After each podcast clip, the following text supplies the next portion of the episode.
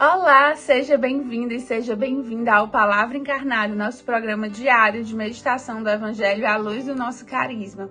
Hoje é segunda-feira, dia 14 de agosto, e nós estamos reunidos em nome do Pai, do Filho e do Espírito Santo para meditarmos o Evangelho de São Mateus, capítulo 17, versículos de 22 a 27. Mas antes mesmo de fazermos a leitura do Evangelho, vamos pedir ao bom Deus que nos ajude a ouvir essa palavra, a fazer com que o que a igreja nos ensina hoje se torne de fato vivo dentro de nós, se torne concreto e que a gente possa transparecer os ensinamentos do texto bíblico de hoje no nosso dia, na nossa vivência, na nossa família, no lugar onde a gente mora. Vamos então à leitura do Evangelho.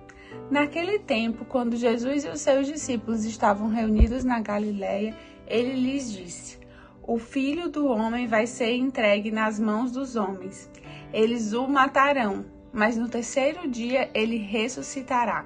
E os discípulos ficaram muito tristes. Quando chegaram a Cafarnaum, os cobradores do imposto do templo aproximaram-se de Pedro e perguntaram: O vosso mestre não paga o imposto do templo? Pedro respondeu: Sim, paga. Ao entrar em casa, Jesus adiantou-se e perguntou: Simão, que te parece? Os reis da terra cobram impostos ou taxas de quem? Dos filhos ou dos estranhos? Pedro respondeu: Dos estranhos. Então Jesus disse: Logo, os filhos são livres. Mas para não escandalizar essa gente, vai ao mar, lança um anzol e abre a boca do primeiro peixe que tu pescares. Ali tu encontrarás uma moeda. Pega então a moeda e vai entregá-la a eles, por mim e por ti. Palavra da salvação, glória a vós, Senhor. Então, meus irmãos, o evangelho de hoje traz muitos elementos que poderiam nortear a nossa meditação. Um dos elementos mais comuns que a gente já consegue pensar é que Jesus é, usa né, esses acontecimentos para falar para os seus discípulos ali, para os seus apóstolos, que de fato ele é filho de Deus. Porque é o fato de Jesus ser filho de Deus que faz com que realmente, né, a sua morte, a sua cruz nos garanta a redenção. Se Jesus não fosse filho, se Jesus fosse igual a nós, sua morte não teria, né? Sua vivência da cruz não teria esse potencial de salvação para nós. Jesus vai mostrando: eu sou o filho, eu sou o filho do Pai, né? Eu, eu, é a minha morte, é a morte do filho que vai dar a salvação. Então isso é muito importante. Mas no dia de hoje, o Senhor nos chama a refletir muito também nessas atitudes de Pedro, né? Em que Pedro ele escuta falar da cruz de Cristo, ou seja, Pedro já estava no caminho. Pedro já era um apóstolo que já conhecia Jesus, que já estava em processo de conversão, ele já estava mudando muitas coisas, ele já estava se dedicando, ele já estava entendendo muitas coisas, ele já tinha mudado várias atitudes do seu comportamento, ele estava no caminho, como a maioria de nós. Mas quando ele escutou falar da cruz de Cristo, quando ele escutou falar de algo um pouco mais difícil, um pouco mais complexo, que a sua humanidade não conseguiu compreender, ele ficou com medo. Ele teve medo, não só Pedro, né? Todos os apóstolos, mas Pedro ele demonstra também esse medo, esse medo. Não, não, não, tipo, não é isso, né? O mestre não vai morrer. Ele a, a cruz, ela de fato dá medo. Mas a cruz precisa ser entendida por nós com o que tem além da cruz. Além da cruz existe a salvação, além da cruz existe a vida nova, existe a redenção. E assim também são as cruzes do nosso dia a dia. No nosso dia a dia, na nossa vida, nós vamos ter sim muitas cruzes, muitas dificuldades, mas nós precisamos abraçar essa cruz e entender essa cruz não com medo, mas com parresia, com a certeza de que Deus caminha conosco e que nós vamos enfrentar essa cruz. E depois da cruz, né, no, no processo da cruz, existe também um caminho de salvação. E esse é um primeiro ensinamento. E aí, Pedro, angustiado, sem entender ainda essa dinâmica da cruz, ele é questionado se Jesus pagava imposto e ele mente. Ele responde: sim, paga, e sai, né? Como quem quer é, não parecer errado diante do mundo. né? E para isso Pedro mente. E essa é uma coisa que nós devemos trazer para nossa reflexão. Será que nós, irmãos e irmãs, também não agimos como Pedro? Será que às vezes a gente não mente, não diz alguma coisa, não faz alguma coisa simplesmente para ser bem visto diante do mundo, mesmo que aquilo não seja verdade, ou mesmo que aquilo não seja verdade para nós. E aí eu vou lhe dar alguns exemplos. Será que você nem gosta de falar palavrão, nem gosta de falar determinadas gírias porque elas são pejorativas, mas todo mundo no seu grupo de convivência de amigos fala.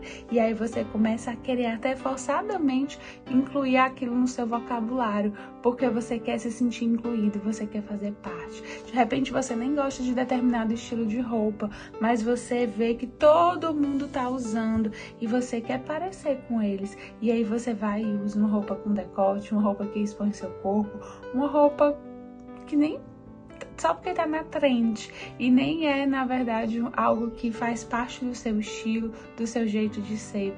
Será, né, que você não acaba, por exemplo, se sentindo quase que obrigado a postar determinada foto de determinado jeito na sua rede social, expor isso, expor o seu corpo, o, é, ser até grosseiro, agressivo algumas vezes em algumas falas, porque todo mundo faz isso e você quer fazer também.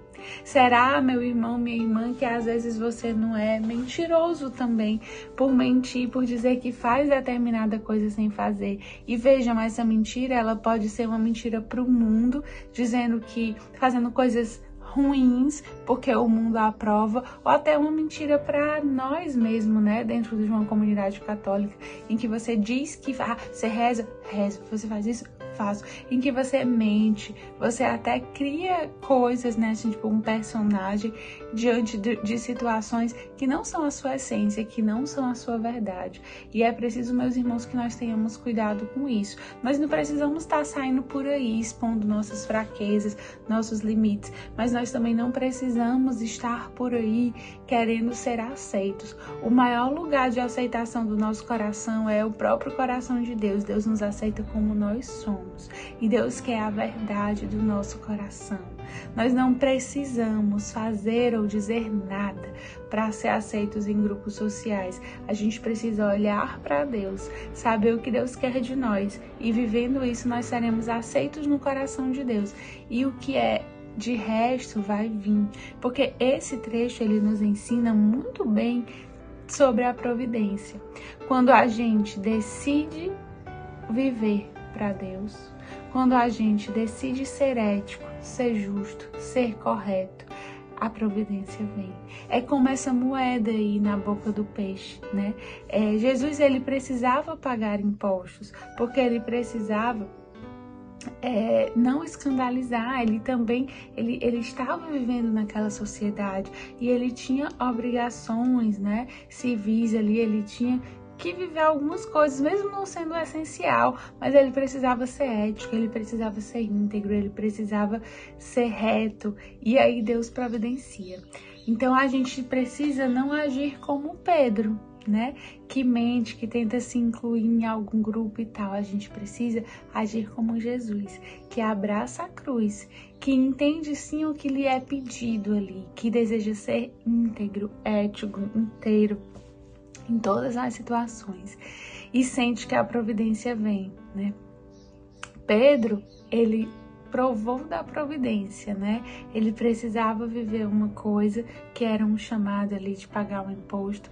Na hora ele titubeou, ele mentiu, né? Talvez que Cristo queria nos ensinar isso, mas quando ele recorre a Cristo, quando ele tem aquele momento de intimidade, que Jesus diz: "Não, então vamos lá, nós somos filhos do céu, mas enquanto nós estamos aqui na terra, vamos pagar os impostos".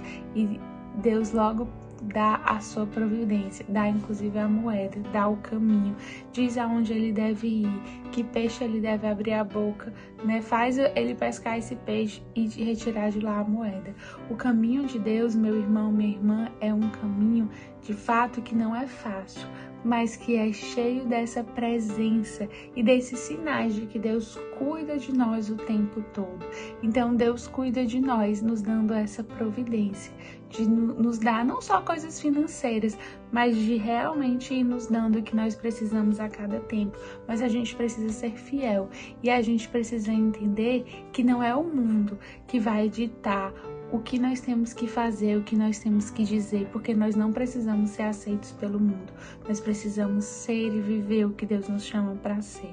Que o Senhor te ajude a nessa semana, neste dia, abrir o seu ouvido, abrir o seu coração e de fato perguntar: Senhor, o que tu queres de mim? Senhor, o que tu queres do meu coração? Não me deixa me iludir, querendo ser aceito por outras pessoas. Eu quero viver em plena unidade, em plena aceitação contigo e assim provar da providência que é o teu amor na minha vida. Que o Senhor nos abençoe, nos guie e nos ajude a bem viver assim.